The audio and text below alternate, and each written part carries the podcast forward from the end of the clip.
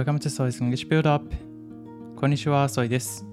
この番組はためになるニュース教材を用いて留学経験なしで英検1級認定英語コーチ資格を取得したソイがゆるくかつわかりやすく英語解説をしていくラジオです。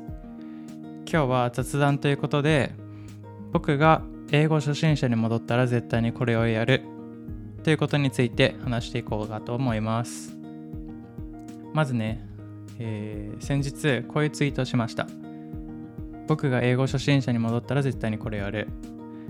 1、薄い文法書を1冊やりきる。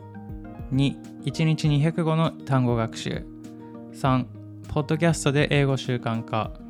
4、NHK ラジオを使い倒す。5、日々の音読で発音矯正。6、オンライン英会話。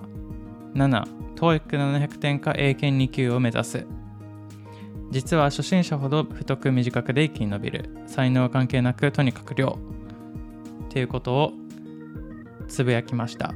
そしたらね、結構あの反響があったので、これについてね、ちょっと話していこうかなと思います。次、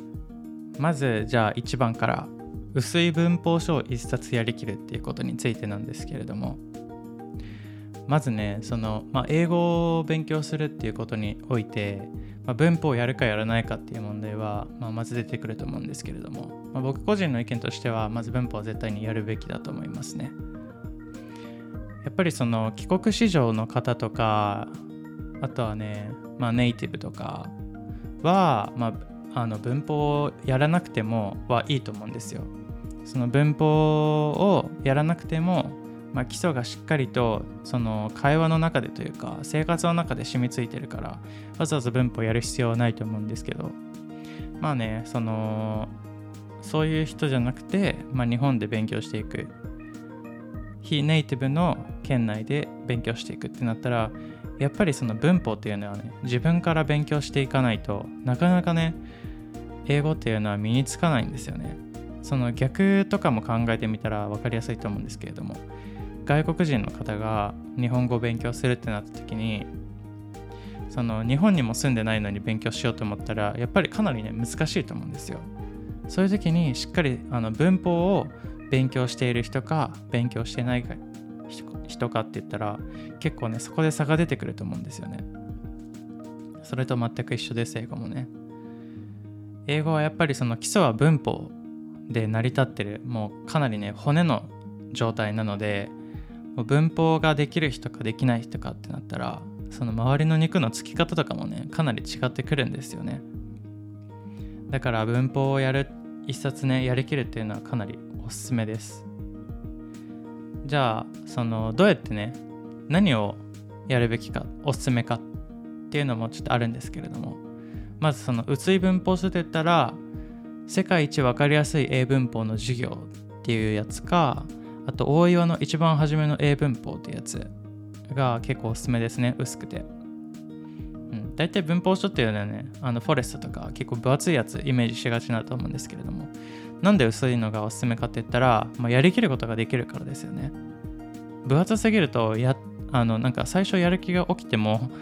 なかなかねその4分の1とか3分の1ぐらいやったらもうやりきった感が出てきちゃって一冊やりきるっていうのがねかなり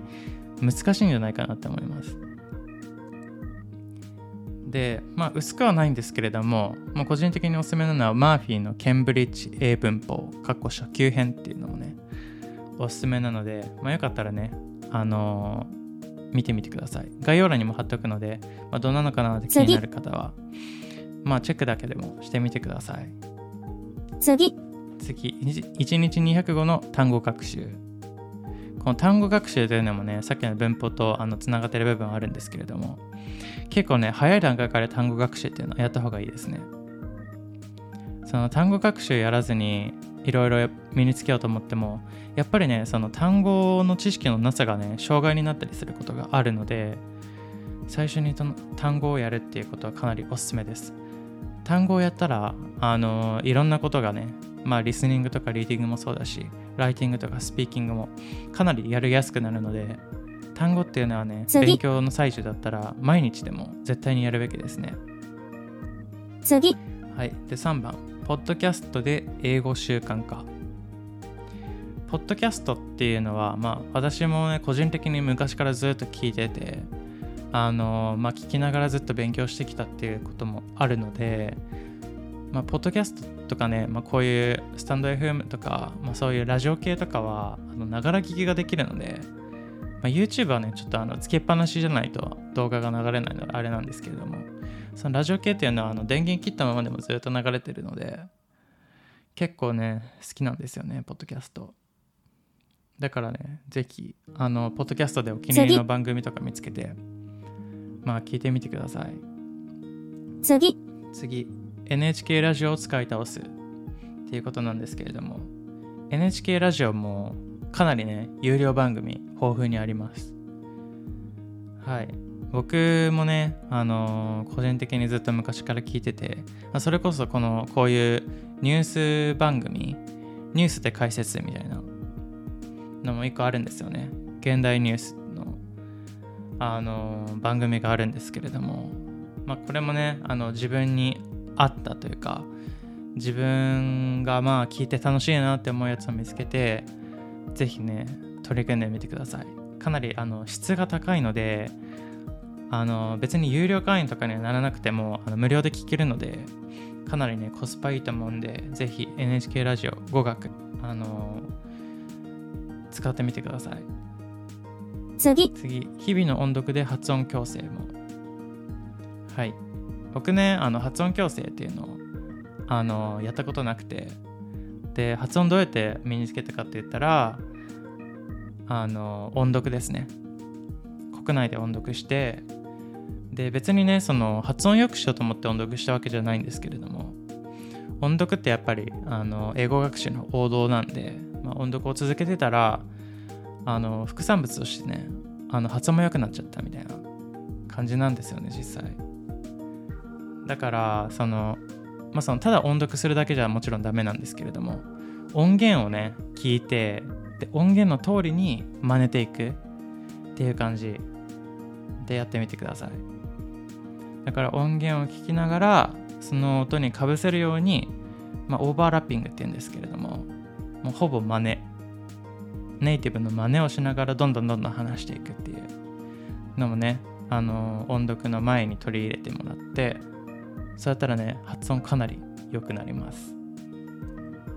次、次オンライン英会話ですね。オンライン英会話もかなりピンキリなんですけどもオンライン英会話はすごくいいです。いいっていうのは、まあ、その国内でね独学で勉強している方っていうのはなかなか英語を話す機会っていうのがないと思うんですよね。うん、仕事とかでも使ってない限りなかなかね難しいと思うんですよ。まあ海外旅行とかもそんな頻繁に行けるわけではないし。そこでまあかなりあの便利になってくるのがオンライン英会話なんですけれども。僕もね新卒の22歳の時かな。あの同期の友達がオンライン英会話やってるって言って DMM 英会話やってるって言ってて。でその時はね2000まああれか。22歳だからまあ結構結構ちょっと昔かな。昔だからその DMM 英会話とかも聞いたことあるけどそんな多くの人がやってなかったと思うんですよね。だからその22歳の同期があの DMM 英会話やってるって言ってあのかなり衝撃を受けてすごいなと思って、まあ、意識が高いというかすごくなんかやってるんだと思って。それから僕もやりましたね。やり始めてあのいろんな英会話をやったんですけれども。まあこれもね自分に合った価格とかあとまあどこの英会話も基本的に無料体験がついてるんでまず無料体験からやってまあ合うかなっていうところフィーリングとかでもいいのでぜひね見つけてみてください。次、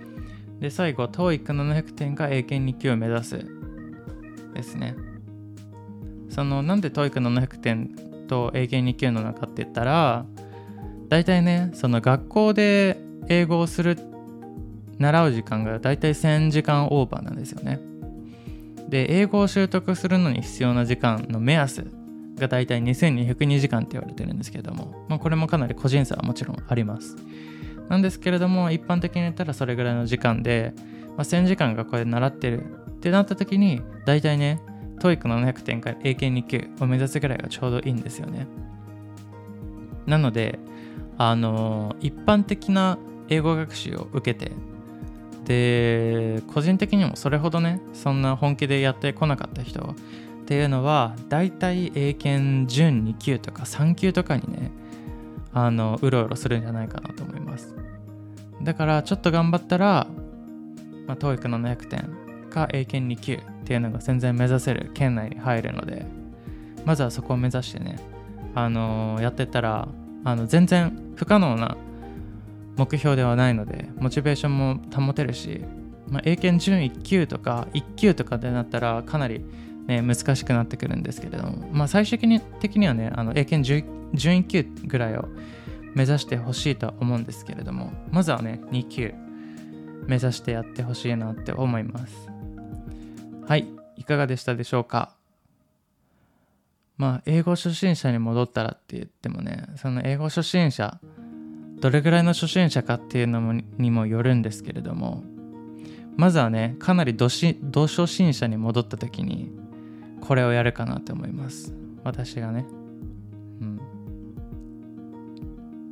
そんな感じです。はい。平日はニュース教材での解説を行ってますのでよかったらまた聞いてみてください。それではまたお会いしましょう。バイ。